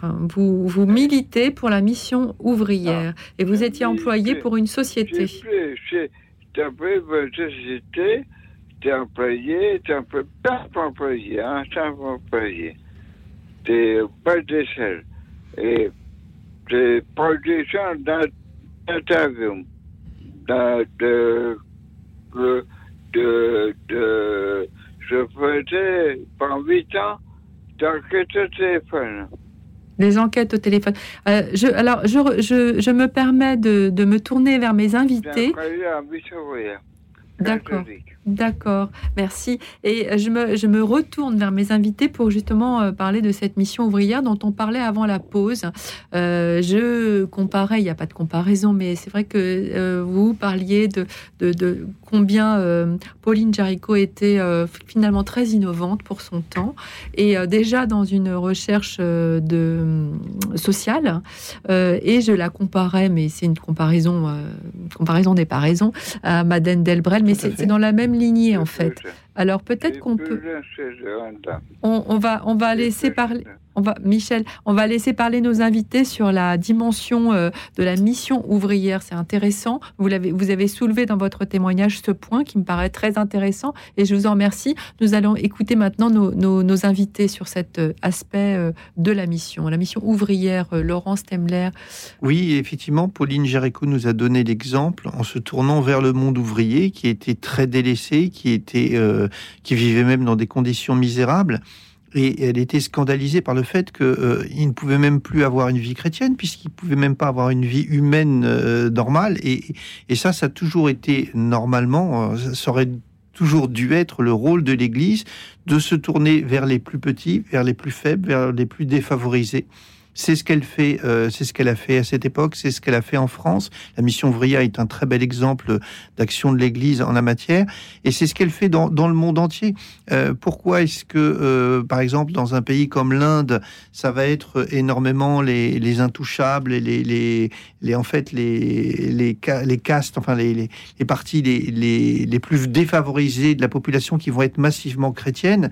C'est parce que euh, il n'y a que l'amour du Christ qui s'adresse à ces gens que tout le monde rejette mmh. ou à ces gens que tout le monde abandonne. Et là, euh, euh, ceux qui portent vraiment le message d'amour du Christ, eux, ils vont être les premiers en première ligne. Ils vont avoir cette option préférentielle pour les pauvres, pour les plus petits. On pense à Mère Teresa. Voilà. Oui. Oui, oui, euh, tout, à fait. Bah, merci beaucoup, Michel, de votre témoignage. Et nous avons euh, Emmanuel qui est en ligne avec nous ce soir. Bonsoir, Emmanuel. Bonsoir. Euh, je vous laisse parler. Je, suis en train de lire l'affiche en même temps qui est, qui est longue, donc je pense que vous avez plein de choses à nous dire. Oui, je vais essayer quand même de raccourcir parce que. allez-y, allez-y, on vous écoute. Je suis, alors voilà, je suis Emmanuel, je suis consacré à Dieu donc ça va vous expliquer euh, ma façon d'avoir euh, reçu un groupe d'une quinzaine de jeunes entre 17 et 20 ans dans l'église où j'étais en train de prier. Après la messe, je reste toujours faire un, long temps de prière, euh, de méditation et d'adoration. donc voilà, dans ma paroisse tout simplement je vois, j'étais en train de prier, tout proche de la, chapelle de la Vierge Marie, et je me mets toujours face au tabernacle. Et j'entends un, gros bruit de jeunes qui rentrent et puis qui parlent à voix haute et puis qui chahutent. Alors, euh, bon, ben, euh, rapidement, euh, je me lève et puis je vais à leur rencontre, leur disant, écoutez, Ici, on est dans un lieu a priori de silence. C'est une église, c'est un lieu où on vient pour se recueillir, euh, pour méditer. Enfin, bon, chacun fait ce qu'il veut, mais en tous les cas, un lieu quand même qui respecte un minimum de silence. Et là, vous entrez comme si vous étiez à l'extérieur. Euh, non, non, c'est pas possible. Euh, qui êtes-vous? Qu'est-ce que vous voulez visiter dans cette église? Et ils me répondent, eh bien, on vient voir l'architecture. Ah bon? Vous êtes euh, dans l'école, dans, dans, une école d'architecture Ah ben non, non, non, euh, non, non, mais ça nous intéresse. Ah bon, d'accord. Eh ben, je dis, écoutez, alors je vais peut-être répondre un petit peu à votre demande. L'architecture, eh bien, c'est simple. Vous regardez la forme de cette église, vous êtes dedans, c'est peut-être plus difficile. Si vous étiez en avion, ça serait plus facile. Eh bien, elle a la forme d'une croix. Alors, est-ce que la croix vous évoque quelque chose? Grand silence personne ne répond. Ah bon, alors je dis, vous ne connaissez pas la croix de Jésus-Christ bah, Aucune réponse. Voilà. Alors je me suis dit intérieurement, ah bon, euh, ils savent vraiment rien. Alors euh, je vais essayer de leur expliquer. Et je leur dis, euh, oui, vous voyez, il y a des personnes, je ne suis pas toute seule, et toutes les personnes là sont en train de prier en silence. C'est pourquoi on attend d'être en silence et que ce silence soit respecté.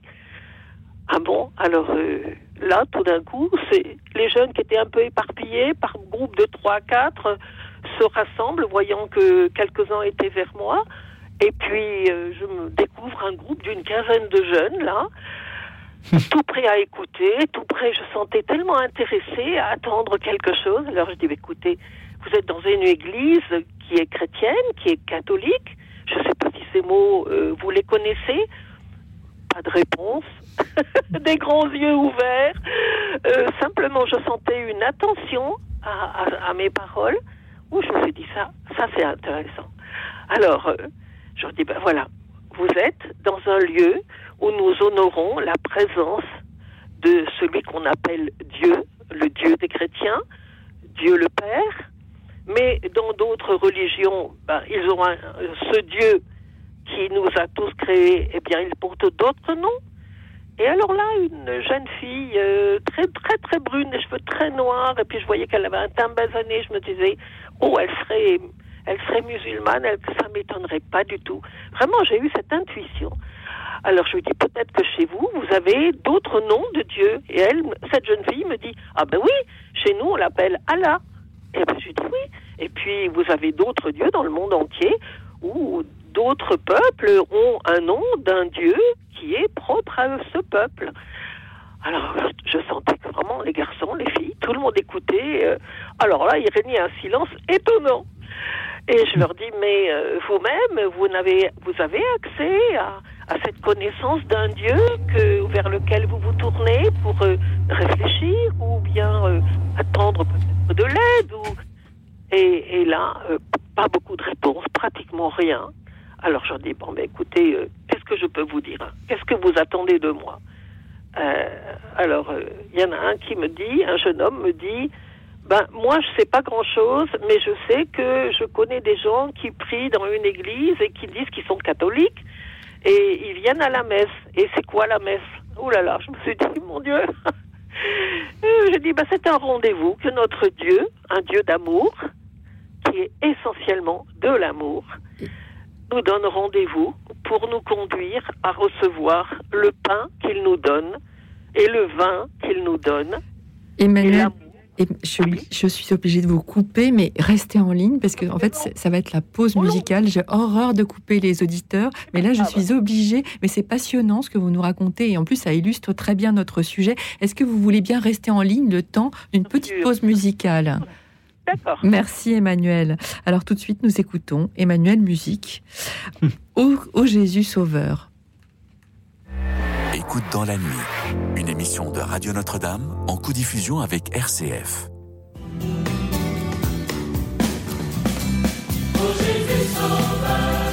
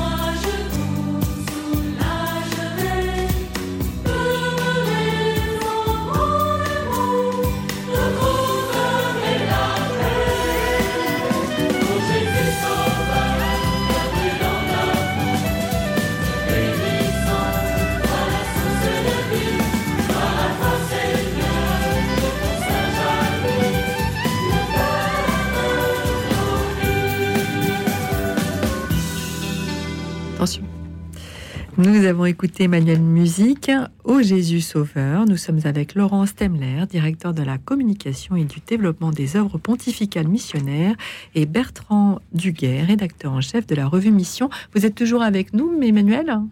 Oui, oui, fait, je suis là. Alors, euh, on, on, a, on a, enfin, on va vous laisser terminer, mais euh, on a compris en fait que, que vous aviez euh, finalement pris de court ces jeunes qui étaient là uniquement pour voir l'architecture d'une église. Bon, c'est déjà bien remarqué, c'est déjà pas mal. Ils sont rentrés dans l'église et vous les avez, vous les avez emmenés vers le terrain de la prière et de la foi. C'est ça. Voilà. Bah, la foi, je ne sais pas, mais en tous les cas, je leur ai fait constater que ce lieu était un lieu de prière. Et il y avait d'ailleurs autour de moi d'autres personnes qui étaient, qui étaient là et qui priaient, effectivement. Et, euh, et j'ai essayé de les conduire euh, avec les noms, parce que le nom, quand cette jeune fille m'a donné le nom d'Allah, je me suis dit, ah voilà, je vais avoir là euh, un point d'appui pour leur dire, je ne les connais pas, ils sont peut-être Dieu sait de quelle religion, je ne sais pas d'où ils viennent, parce que je voyais bien qu'ils n'avaient pas, euh, euh, comment dire, une apparence, bon, une apparence bien sûr de notre temps, mais il y a tellement d'origines de, pays différents, méditerranéens, euh, alors je ne sais pas d'où ils venaient du tout. Et je leur ai même pas posé la question. Moi, je me suis contente. Alors, ce que je vous propose, Emmanuel, c'est d'interroger nos, nos, invités justement sur. Bah, en fait, vous vous êtes emparé d'un moment voilà, un moment, euh, euh, un hasard en fait qui a fait croiser la route de peut-être même vous dites qu'ils étaient, euh, peut-être que certains avaient d'autres religions, mais peut-être que la plupart n'avaient pas de religion du tout au fond, et, et en tout cas pas de culture de qu'est-ce que c'est vraiment l'Église et qu'est-ce qu'on y fait. Donc est-ce que ah euh, Apparemment, il n'y avait rien. Oui, j'ai bien senti qu'il n'y avait aucune connaissance de l'église, le mot du bâtiment, et, de l'église, alors encore moins euh, l'église qu'on nomme euh, le peuple de Dieu. Alors, on, va, on va demander à Bertrand Duguet, justement, parce que lui recueille ce type de témoignage pour la revue Mission, dont il est rédacteur en chef. Donc, ça, pourrait faire un très bon témoignage, ça, dans, dans, dans la revue. ça, pourrait faire, effectivement. Je peux vous l'écrire bien volontiers. Merci, Emmanuel, parce que c'est vrai que c'est tout à fait le, le type de témoignage euh, simple, comment dire, à la portée de de chacun que l'on peut, peut vivre, que l'on peut vivre, parce qu'on on vit euh, dans une société où les gens ne, connaissant plus euh, l'Église, parfois étant très très éloignés de la connaissance toute simple et culturelle, simplement culturelle du patrimoine chrétien, eh bien, euh, eh bien pose des questions, des questions qui sont des questions culturelles et qui peuvent, comme c'est votre exemple, amener à des questions plus culturelles, des questions plus profondes, puisque, comme vous le disiez avec une formule qui est très juste, euh, il y a la question de l'Église avec le petit E, et ces églises, il y en a partout. La France, elle est couverte de ce blanc manteau d'église, mais il y a surtout derrière la question de l'Église avec un grand E, et c'est ça qui est intéressant, c'est de témoigner de la communauté, de l'Église.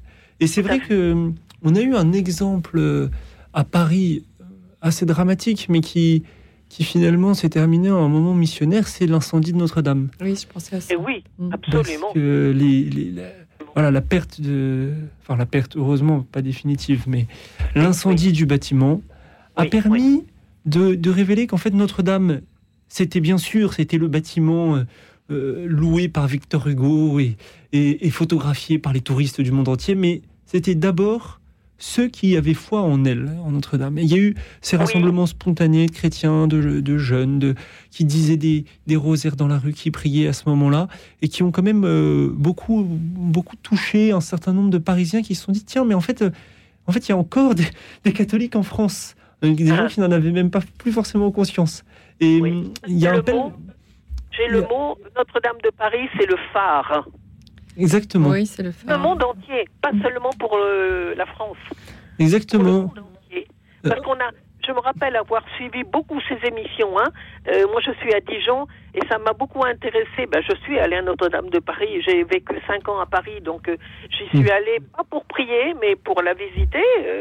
eh bien, je me suis dit oui c'est vraiment un phare pour le monde entier, ce Notre-Dame de Paris. Quand on entend les gens et quand on, on sait combien du monde entier l'argent est arrivé pour la reconstruire, je me suis dit, mais quel témoignage on a en France Laurent Stemler, euh, c'est vrai que parfois nous chrétiens qui sommes à la messe dans des endroits, alors pas forcément Notre-Dame, mais dans des églises qui sont euh, euh, réputées pour leur architecture, on voit parfois des visiteurs alors que c'est la messe, hein, regarder, etc. Là, et, et deux mondes s'affrontent. On a vraiment l'impression qu'il y a le monde des croyants et puis il y a bon, bah, le, le kidam qui vient. Euh, et, c'est vrai que comment on peut faire des passerelles? Je ne sais pas s'ils s'affrontent. En tout cas, ils, se, Emmanuel, on va laisser parler euh, euh, Laurence Temler, s'il vous plaît, deux de, secondes.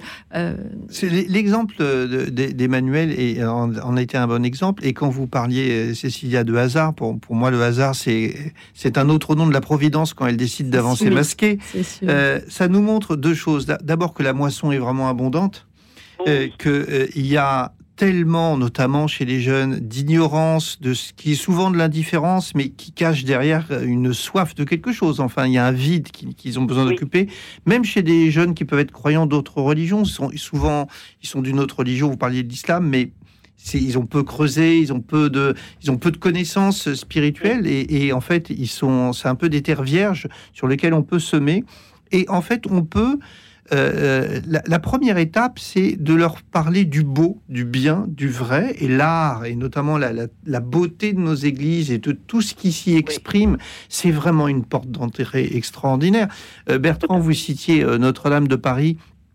J'ai vu il y a quelques mois un, spectacle en hommage à Notre-Dame de Paris et, qui racontait toute l'histoire de, de Notre-Dame, un spectacle qui se joue en France. Et, en fait, à, travers la simple histoire de Notre-Dame de Paris, ben, c'était en soi un témoignage de foi chrétienne, parce que euh, c'est la beauté de Dieu qui se reflète à travers la beauté de sa création et à travers la, beauté de, ce que les hommes produisent de plus beau en architecture, en musique, en peinture. Et donc l'art et euh, le génie créatif de l'homme est une façon de témoigner, de faire découvrir la foi et donc d'être missionnaire. Donc euh, voilà un bel exemple. Que, merci. Et merci Emmanuel d'avoir fait ça auprès de ces jeunes. Bah oui, merci. Et puis merci de nous avoir appelé pour nous rappeler qu'au fond, on peut s'emparer de toute euh, situation euh, de la vie courante et des hasards qui ne sont pas des hasards, mais des hasards providentiels. merci beaucoup d'avoir appelé ce soir, Emmanuel. Merci de votre témoignage. Hein euh, si vous souhaitez que je vous l'envoie par écrit, je peux vous le faire. Pour la revue mission, peut-être, euh, Bertrand euh, Eh bien, volontiers. Voilà, volontiers. Bah, vous, vous l'envoyez à Radio Notre-Dame et nous ferons suivre euh, pour la revue mission. Merci beaucoup, Emmanuel. Merci à vous. nous sommes en ligne avec Fabrice. Bonsoir, Fabrice. Oui, bonsoir, Cécilia. Bonsoir, frères et sœurs. Qui vous, donc, vous appelez de hier. Oui, à tous ceux qui nous écoutent. Pour moi, ma mission, euh, aujourd'hui, euh, elle me semble importante. Euh, alors, ces derniers, je vais partir de, de ces dernières années que j'ai vécues. j'ai fait de la mission, donc je prêche avec une carême. J'accompagne à Saint-Séverin des jeunes et je vais y retourner. J'ai été malade malheureusement, là j'ai une bronchite qui devrait me quitter rapidement, j'espère. Et donc, euh, j'arrive bientôt à ma retraite et j'ai des projets, différents projets. Un projet local, un projet national, local avec euh, la paroisse d'où je suis, national au niveau des communautés comme l'Emmanuel, et puis un projet international avec euh, comme visée l'unité des, des, chrétiens. Je sens bien que, en fin de compte, c'est drôle parce que la vie spirituelle, mystique, charismatique, c'est aujourd'hui le lieu où tous les chrétiens peuvent se rencontrer et où il n'y a pas de division. Et moi, j'ai été envoyé vers les évangéliques euh, de manière assez providentielle. Et donc, j'ai fait rencontrer, j'ai partagé beaucoup de choses. Et euh, j'aurais peut-être un projet de partir en Australie et puis de m'occuper euh, de prêcher, de d'enseigner, de j'ai des charismes de connaissance, de guérison, de prophétie, donc de pouvoir mettre tout, tout ce que j'ai reçu du Seigneur euh, au service de, de l'unité de l'Église et des monnaies pour qu'ils comprennent qu'en fin de compte, euh, intrinsèquement, l'homme euh, est divisé et, et, on voit bien 1054 avec Luther, d'abord avec nos frères orthodoxes et après avec nos frères protestants, on s'est divisé. Et pourtant, dans la Trinité, on a trois courants qui représentent la foi, la charité et l'espérance. Et donc, euh, avec le temps, j'ai discerné, je me suis rendu compte que tout, à partir du moment où vous lâchez prise complètement, vous donnez votre vie au Seigneur, Dieu seul premier servi en fin de compte, et vous laissez guider, et ben tout s'ordonne à la grâce du Seigneur, à sa volonté, et tout devient cohérent de manière incroyable. Et donc, euh, moi, je me reconstruis après avoir passé des moments difficiles, et, et là, je me rends compte de quelque chose d'énorme c'est que le temps est venu où un temps vraiment de fécondité après avoir été dans le désert, des églises pendant longtemps. Il, le Seigneur veut nous rassembler et je pense qu'il y a des sacrées bénédictions derrière. Et donc, ce projet à l'international, ça sera de partir, prêcher la paix, euh, raconter mon histoire au travers de tout ce que j'ai vécu et puis euh, enseigner sur la beauté des sacrements comme le cas ici. Pourquoi? Il est pertinent aujourd'hui non pas un acte du passé, mais du présent, partagé avec euh, nos frères, et puis aller ensemble vers cette unité dans une, euh, une, communion qui nous mènera non pas à une uniformité, mais à vraiment à une diversité, où la charité sera le, le dénominateur de, de, de ce que nous ferons en fin de compte dans cette unité, avec euh, comme un corollaire euh, de apprendre à se connaître, à s'aimer. Fabrice, euh, je, je, trouve votre témoignage euh, passionnant parce qu'en fait, il a, je, je, vois même deux angles à ce que vous dites. D'abord, le, le, fait que vous ayez eu une grave maladie et que, euh, et que, vous, et que ces moments de, de, de, douleur, de, de, souffrance, ces épreuves que la vie nous envoie, elle nous, elle, fait, elle nous fait mûrir aussi notre foi. Et après, on a envie de retransmettre. Alors ça, c'est le premier axe. Et puis le deuxième axe, c'est que vous avez envie de partir à l'étranger. Euh, et on avait envie de parler justement de ça aussi avec nos invités, c'est-à-dire que la mission, c'est à la fois en France et ça peut être aussi dans le monde. Donc, euh, donc votre témoignage est très riche. Alors, je vais faire réagir nos invités sur ces, ces deux aspects, euh, si vous le voulez bien, de votre, euh, de votre témoignage. Hein. Le fait que vous soyez maintenant à la retraite après avoir euh, subi une, une épreuve. Euh, Peut-être, euh, Bertrand Duguet, vous voulez, euh, sur cet aspect de quand la vie nous envoie une épreuve vraiment difficile, et qu'on en est sorti et qu'on qu en sort la tête haute grâce à, à l'aide de la foi et, de, et, de, et, du Seigneur, on a envie de, de, de, de la, doublement peut-être de la transmettre. Est-ce que oui, ça bah, vous parle? Peut-être, peut, même sûrement, il y a une forme de, à mesure où il y a une forme de résurrection, c'est-à-dire. C'est ça, oui, de voilà, renaissance, quand on, a, euh, oui, oui. Quand on, quand on renaît après une épreuve, quand on, a, quand on est passé euh, par, par la maladie ou par une autre souffrance, hein, et que tout d'un coup, eh bien, on, on redécouvre, euh, on, on, est, on est secouru par le Seigneur, bah c'est sûr que c'est la base, c'est probablement le fondement de beaucoup, beaucoup de témoignages. Hein. C'est un peu le fondement des psaumes, hein, qui sont l'un des plus anciens témoignages de dire euh, Seigneur, pour, en substance, mon Dieu, mon Dieu, pourquoi tu m'as abandonné? Et puis, mais tu m'as secouru. Et, et, et ça, c'est le propre de la vie spirituelle, effectivement, se heurter à un mur. Et c'est à partir du moment où on, se, où on, on est dans le dur mm. que parfois, euh, ben là, on voit la main de Dieu. Et dans ces cas-là, euh, qu'on est prêt à en témoigner et qu'on n'est plus dans les discours, si vous voulez. C'est ça, là, on est dans le concret, vraiment. Euh, et alors sur l'aspect international, euh, Laurent Stemler, on en parlait un tout petit peu en rantaine pendant la pause. La mission, oui, en France, mais aussi hors de France, parce que l'Église, elle, elle, elle, elle s'appauvrit. Hein. Enfin, le, les catholiques, les chrétiens sont peut-être moins nombreux en Occident, mais, mais il, y a un développement vers le ah sud. Oui. Alors ça, on va, je vais insister là-dessus. Je, je, veux d'abord réagir sur, sur le témoignage Patrick. Oui, c'est aussi là aussi un témoignage d'un vrai missionnaire. Mmh. Euh, D'ailleurs, c'est pas étonnant qu'il fasse partie euh, d'Aïn Karem. Euh, je crois que dans la revue Mission, il y a eu un article avec le père Giton euh, sur Aïn Karem, qui sont des missionnaires qu'on connaît depuis longtemps en France, qui sont qui, qui font un travail absolument remarquable. Mais lui, Patrick, il dit qu'il veut il veut aller en Australie pour Fabrice. témoigner. De, pardon, Fabrice. Pardon. Et il dit qu'il veut aller en Australie pour pour faire connaître le Christ.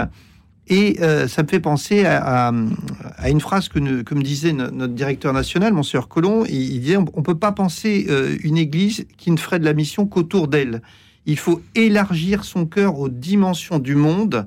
C'est cela le christianisme, c'est pour cela que la mission existe. C'est parce qu'on est capable d'ouvrir son cœur et d'annoncer Jésus-Christ jusqu'au bout de la terre qu'on est capable de le faire chez soi et vice-versa. Et en fait, ça, c'est une perspective assez euh, fascinante. C'est vraiment la communion des saints. À savoir que euh, ce qu'on appelle la mission chez nous à, Dintra et la mission à Gentes, c'est-à-dire vers les, peuples païens à l'autre bout du monde, jusqu'aux extrémités de la terre, c'est pas deux réalités. Non seulement elles s'opposent pas, mais euh, elles, se, nourrissent et c'est deux jambes qui marchent ensemble.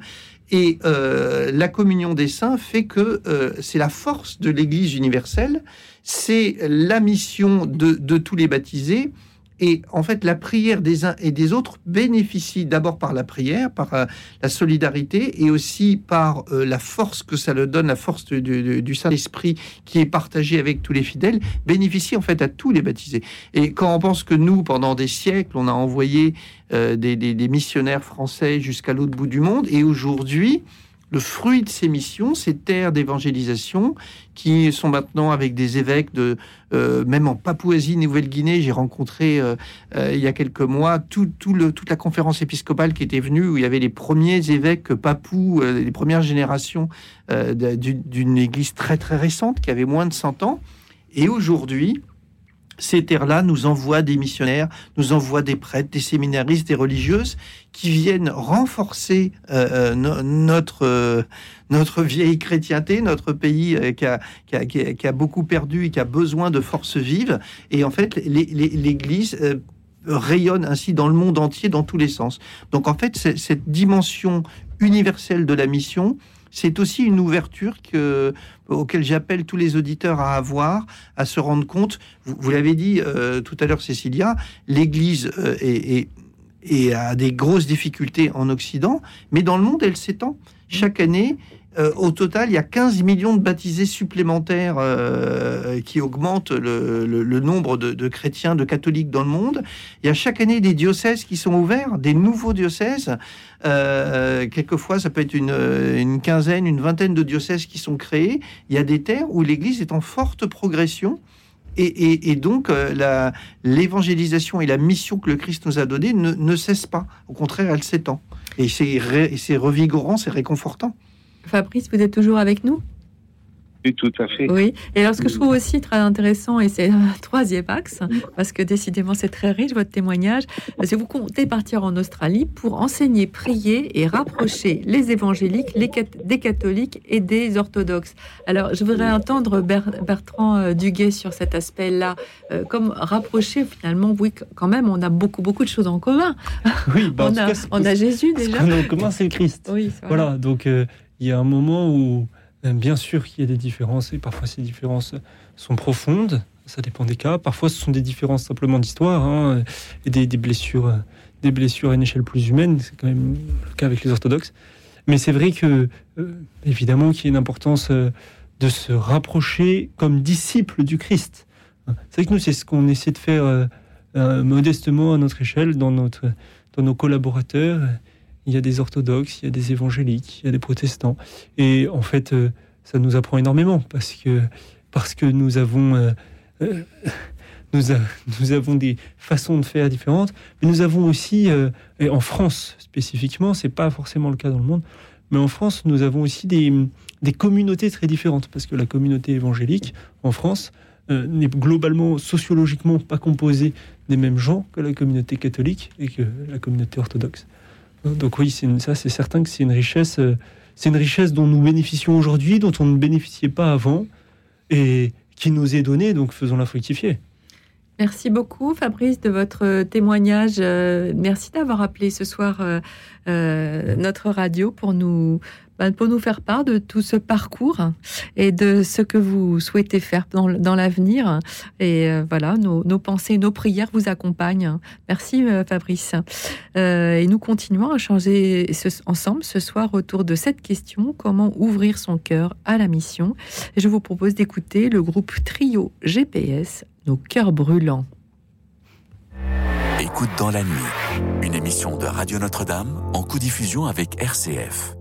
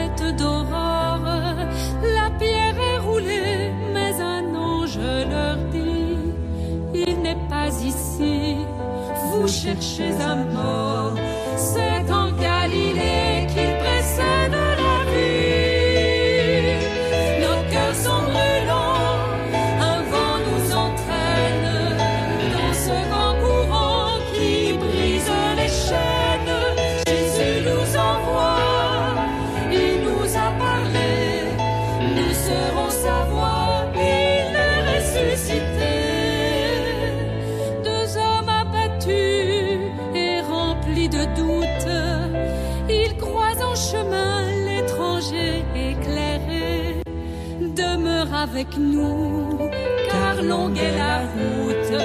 Jésus apparaît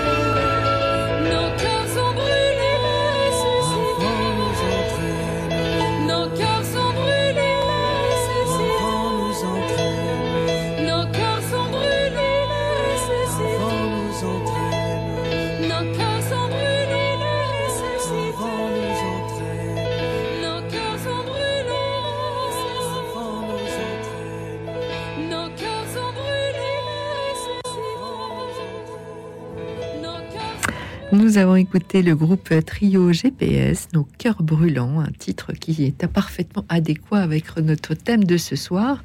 Euh, Bertrand Duguay, j'aimerais vous poser euh, que, nous parlions du congrès Mission, euh, Mission France 2023, qui, con- qui concerne neuf villes de France et qui a eu lieu à Marseille du 22 au 24 septembre en partenariat avec les rencontres méditerranéennes.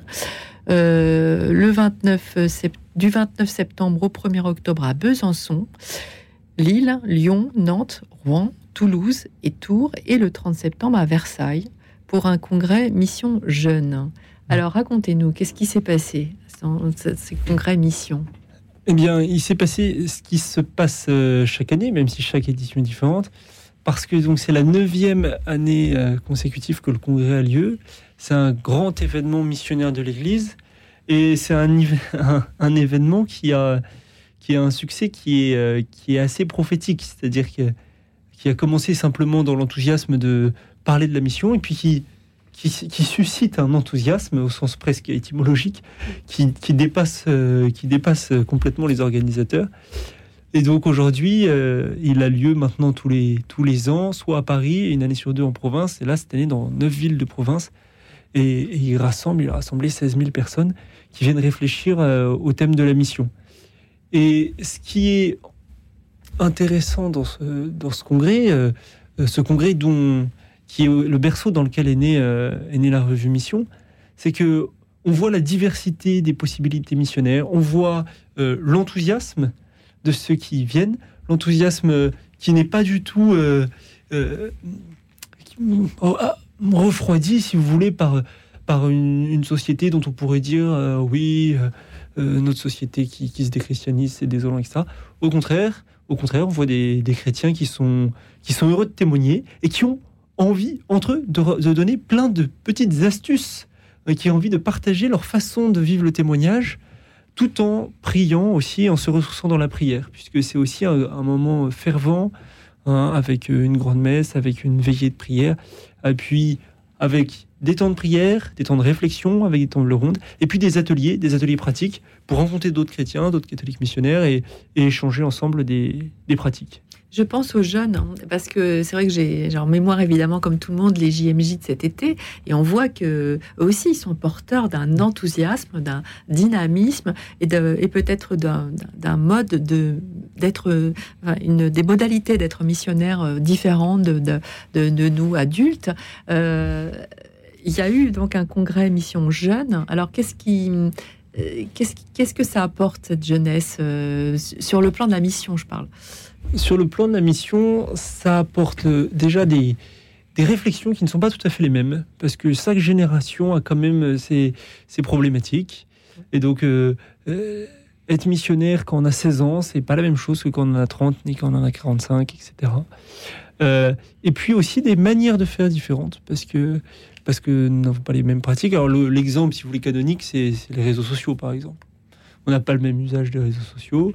Et effectivement, euh, des, jeunes qui, qui font la mission par leur usage des réseaux sociaux, c'est, ça peut sembler inattendu, mais en fait, il y en a, et qui font des choses très belles et très touchantes. Et je pense par exemple à la chaîne Amen, je ne sais pas si vous connaissez euh, cette chaîne YouTube, qui est lancée par un, un jeune homme qui, qui, n'est pas un adolescent, qui n'est plus un adolescent, mais, mais qui est encore un jeune et, qui a lancé cette chaîne euh, où il parle de sa foi, et il en parle bien, simplement, et en fait, ça touche énormément de gens. Moi, j'invite vraiment les auditeurs à, à aller jeter un œil euh, sur cette chaîne YouTube qui est, euh, qui est un bel exemple d'évangélisation simple. Oui, peut- peut-être utiliser effectivement les modes modernes aussi de communication que sont les réseaux sociaux. Après tout, euh, pourquoi les, pourquoi les délaisser si c'est pour euh, justement la bonne cause? Euh, Voilà, je voudrais qu'on qu'on dise quelques mots peut-être sur cette fin d'émission sur la figure spirituelle de Sainte Thérèse de Lisieux, puisque c'est la patronne des missions et on, célèbre l'anniversaire des 150 ans de la naissance de Thérèse de Lisieux cette année. En quoi aussi Thérèse de Lisieux est actuelle et capable de parler au monde d'aujourd'hui En quoi elle est justement euh, euh, tellement témoin de cette espérance, euh, Laurent Stemler? Alors oui, tout, tout le message de Sainte Thérèse est, Thérèse, est- voilà. est merveilleusement actuel euh, parce que euh, elle, est, elle est docteur de l'Église et tous ses écrits nourrissent notre foi, notre spiritualité. Et elle est profondément missionnaire. Vous l'avez rappelé, elle est la patronne des missions alors qu'elle a jamais quitté son Carmel de Lisieux. Hein, de même que Pauline Jericho, elle qui a pas mal circulé en Europe, elle a jamais été dans les terres de l'émission. Elle est, nommée la mère des missions. Il y a que Saint François Xavier, patron des missions, qui lui était un missionnaire sur place. Ben, ça montre justement qu'on peut être totalement missionnaire. On peut soutenir la mission par sa prière. Elle, a donné sa vie dans, la prière. A, elle est devenue la patronne des missions parce qu'elle s'est totalement consacrée à prier pour les missionnaires et pour l'évangélisation. Bah, c'est un chemin qu'elle nous ouvre, c'est un chemin qu'elle nous montre euh, du fait que euh, même si on n'est pas appelé à partir à l'autre bout du monde, on peut prier, on peut partager pour aider euh, ces missionnaires. Elle-même, d'ailleurs, toute petite, euh, euh, son père lui avait donné une pièce de katsu et elle l'avait mis dans une boîte pour la propagation de la foi qui existait déjà quand, Thérèse était petite et elle avait commencé toute petite fille à le faire. D'ailleurs, petite fille, je, je voulais rebondir, on parlait sur les jeunes. En fait, il n'y a pas d'âge pour être missionnaire, évidemment des jeunes, mais même encore plus tôt. Euh, vous ne connaissez peut-être pas, mais l'enfance missionnaire, qui existe depuis euh, 180 ans, c'est une des quatre œuvres pontificales missionnaires. Elle a des groupes dans toute la France, dans des écoles, dans des aumôneries, dans des patronages d'enfants qui prient pour les autres enfants du monde et qui aussi aident des projets euh, concernant l'enfance, des orphelinats, des écoles. Et donc, en fait, de, de 7 à 77 ans, et comme était un des témoins tout à l'heure, on peut aider la mission et être missionnaire euh, par sa prière et par sa charité. Vous pouvez rappeler les quatre grands projets, évangélisation, catéch- euh, je vous laisse dire. Oui, alors les œuvres des ce qu'on appelle les œuvres pontificales missionnaires, il y a l'enfance missionnaire qui donc euh, euh, soutient tous ces projets au service de l'enfance. Il y a la, la propagation de la foi qui va construire des églises, euh, qui va soutenir les diocèses, toutes les dépenses de fonctionnement des, des, des dio- des- des- des diocèses des pays, des églises les plus démunies. Il y a Saint-Pierre apôtre qui euh, aide à la formation des séminaristes et des prêtres. Il y a 85, 80 000 séminaristes dans le monde et 200 000 catéchistes aussi qui sont soutenus euh, par les œuvres pontificales missionnaires. Il y a l'Union pontificale missionnaire qui, en fait, elle, va former à la dimension missionnaire les religieuses, les, les agents pastoraux dans le monde entier. Donc voilà, et c'est l'action euh, internationale de l'Église à travers ces œuvres. On rappelle en cette fin d'émission, parce que l'émission touche vraiment à sa fin, euh, le dimanche d'émission, juste un mot, très rapide. Dimanche prochain, euh, normalement dans votre paroisse, on vous rappellera que c'est le dimanche d'émission et que ce jour-là, on vous appelle à être très généreux parce que votre quête sera reversée pour soutenir la mission universelle de l'Église. Eh bien, merci beaucoup. Merci euh, à tous les auditeurs qui ont appelé ce soir pour des témoignages absolument magnifiques et très profonds. Merci à vous. Merci infiniment à vous, Laurent Stemler, directeur de la communication et du développement des œuvres pontificales missionnaires, et à vous, Bertrand Duguet, rédacteur en chef de la revue Mission, d'avoir été à nos côtés ce soir pour échanger, partager, converser, écouter nos auditeurs. Euh, merci à toute l'équipe. Merci à Alexis Duménil, le réalisateur. Merci à Arlette et Philomène, nos deux bénévoles qui ont pris vos appels au standard, ainsi que Denis Thomas. Il me reste à vous souhaiter une nuit douce et reposante, car demain, soyez-en sûrs, nous accueillerons la lumière étincelante du jour nouveau.